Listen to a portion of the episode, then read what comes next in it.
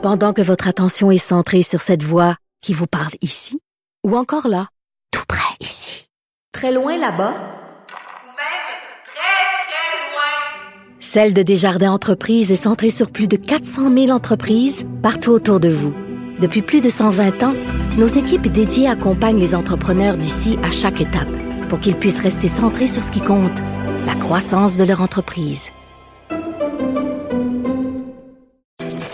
Sophie Durocher.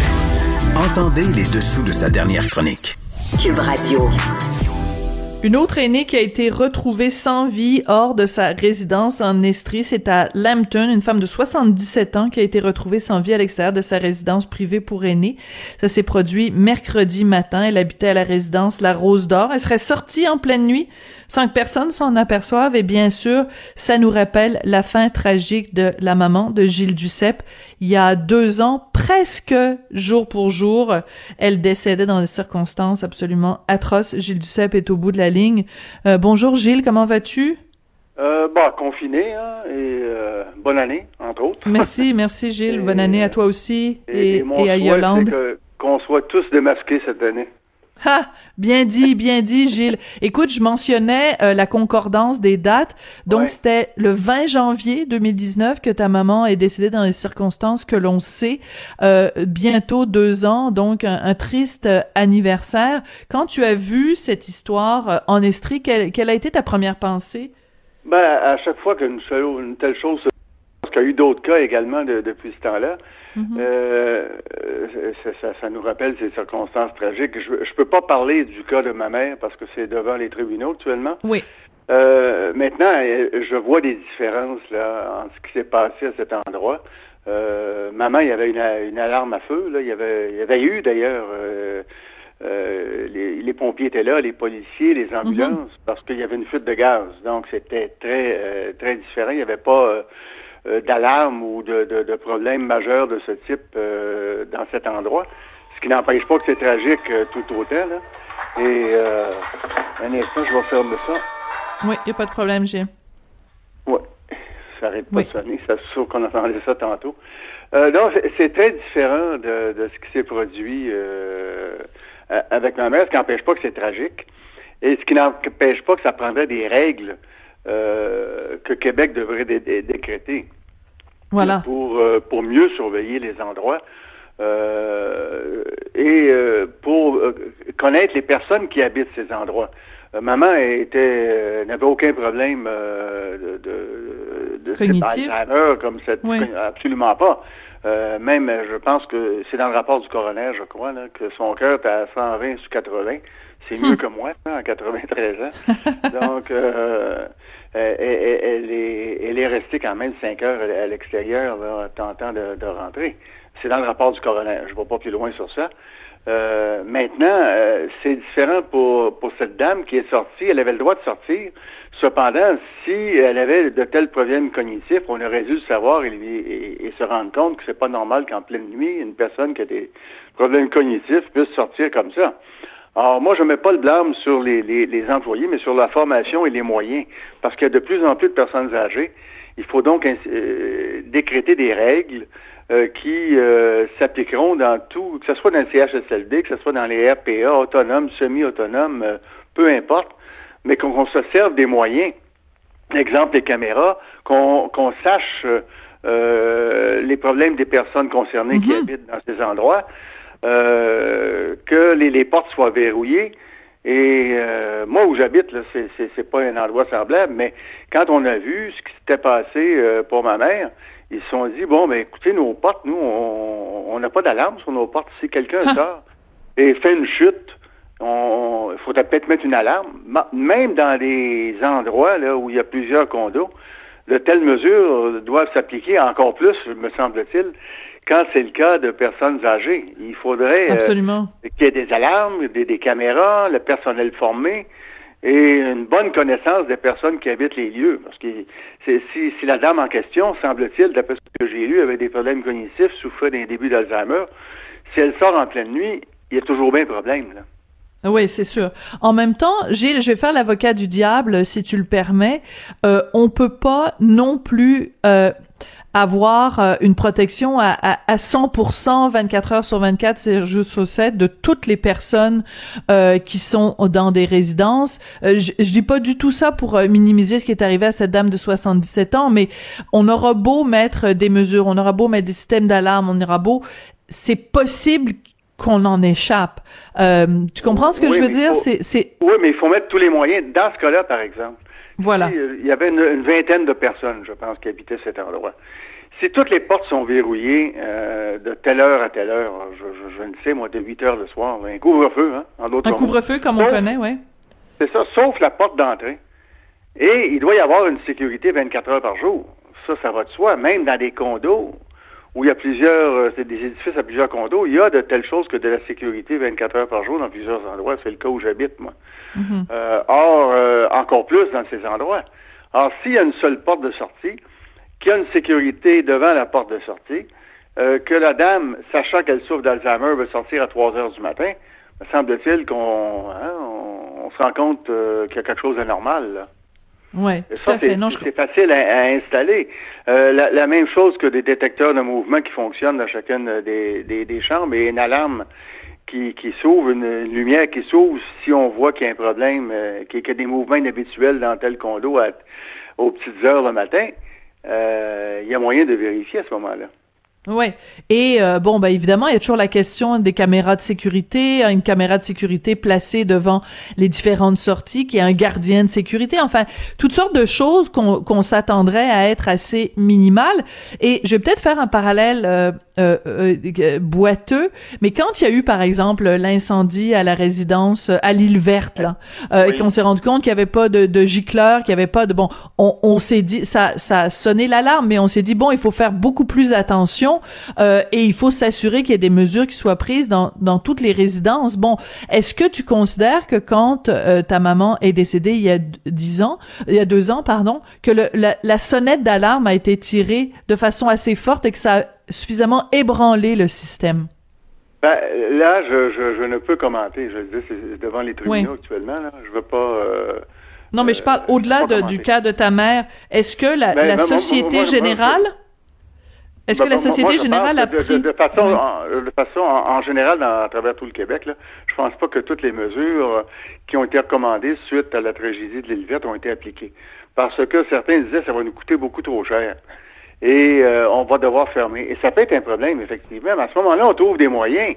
Hein? On trouve des moyens pour tellement de choses qu'on devrait en trouver pour ces gens-là. Mm -hmm. Si, euh, si euh, les, les propriétaires d'une résidence euh, disent ça va nous coûter trop cher de mettre des euh, des, des, des gardiens pas des gardiens mais mais euh, des, lorsqu'il y a un incendie des détecteurs de fumée là oui.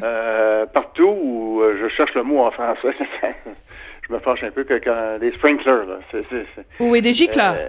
Des gicleurs. Bon voilà je cherchais. Je j'ai pas trouvé le mot. Mais non, c'est pas grave. mais cela étant dit on, on pourrait leur dire on vous fait un prêt et vous le remboursez. Voilà. Euh, trouver une façon d'agir, parce que sans ça, la tragédie de l'île verte pour, pourrait se répéter à plusieurs endroits. À plusieurs oui. endroits.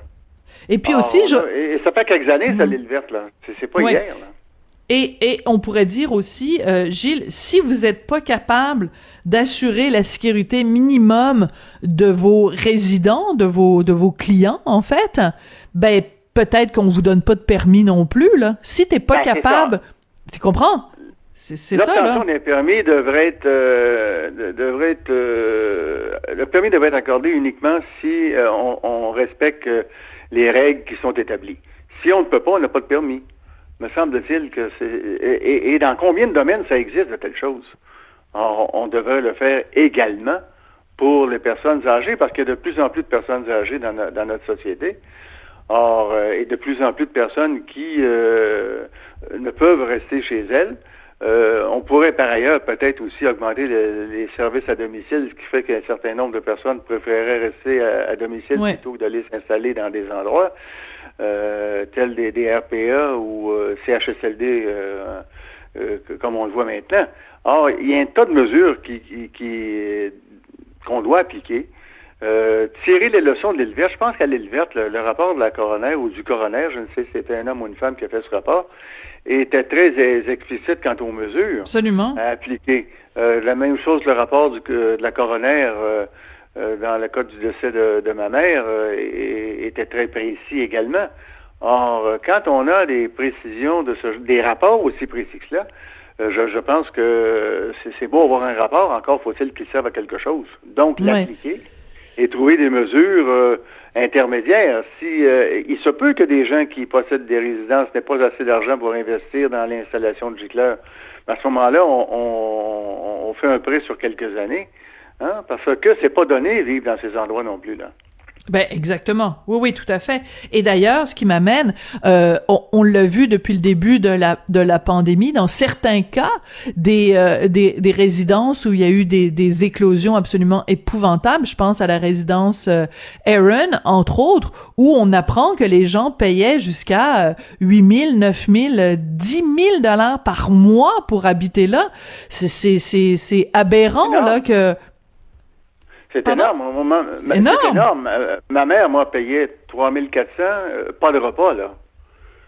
Or, euh, c'est pas donné. C'était bien, par ailleurs. C'est un bel endroit où elle était. Mais euh, on, a vu, que le rapport du coroner est explicite, que c'est ça. Il se peut que c'est très beau, mais il y a peut-être des déficiences également. Et on voit qu'il y a des déficiences à plusieurs endroits. Oui c'est très douloureux puis j'imagine que quand euh, la, la date anniversaire s'approche comme ça c'est le c'est le 20 janvier que la, la sensibilité de toi et de et de tes sœurs et de du reste de la famille doit être euh, vraiment euh, exacerbée. Euh, ben, Gilles donc on, on, peut pas ne pas y penser. C'était quelqu'un me parlait de l'année 2020 qui était terrible qui avait été terrible il dit 2019 aussi. 2019 on a eu les deux extrêmes, Yolande et moi, euh, le décès de maman puis l'élection d'Alexis. Hmm. Et, j'étais le dernier à voir ma mère, moi, euh, euh, vivante. Je quittais pour le Mexique le lendemain. Je l'ai su là-bas par un coup de téléphone d'un de mes frères. Or, elle était en pleine forme, mais elle m'avait dit, écoute, fais-toi-en pas, je n'irai pas danser au Lion d'Or pendant, pendant que tu sois, au Mexique. Hmm. Donc, elle avait un sens de l'humour. Mm. Euh, et elle avait tricoté toute la journée. Euh, il faisait un terrible froid, hein, je pense à moins 30, quelque chose du genre, une tempête. Euh, elle avait appelé une de mes sœurs pour lui dire Écoute, j'ai tricoté des bas, des tucs, des foulards pour les itinérants. Peux-tu venir les chercher? Dès que la tempête est finie Ils vont en avoir besoin. Euh, c'est elle qui meurt, qui meurt de froid. C'était, terrible que cette dernière rencontre. c'est moi qui l'ai vu. C'est moi qui l'avais vu le, premier, parce que j'étais le premier de la, des sept à naître, et c'est moi qui l'ai vu le dernier vivant, vivante également. Euh, hmm. Donc ça, ça, ranime des plaies, bien sûr, bien sûr. Oui. Est-ce que parfois tu penses euh, c'est une question très délicate. Je vais vraiment faire attention à la façon dont je vais la formuler. Euh, si ta mère n'était pas décédée euh, en 2019, quel genre d'année 2020 elle aurait vécu? Quel genre de, de comment elle aurait euh, fait face à cette euh, à cette pandémie? Est-ce que est-ce que c'est une idée qui te traverse l'esprit des fois? Oui, mais euh, Yolande m'en parle des fois, ce qu'on passe devant cet endroit assez régulièrement et et, ben, elle aurait eu une personne qui aurait pu la visiter. Euh, hmm. euh, ce, sont les règles. Euh, d'autre part, elle avait tout un caractère et une détermination, une grande détermination.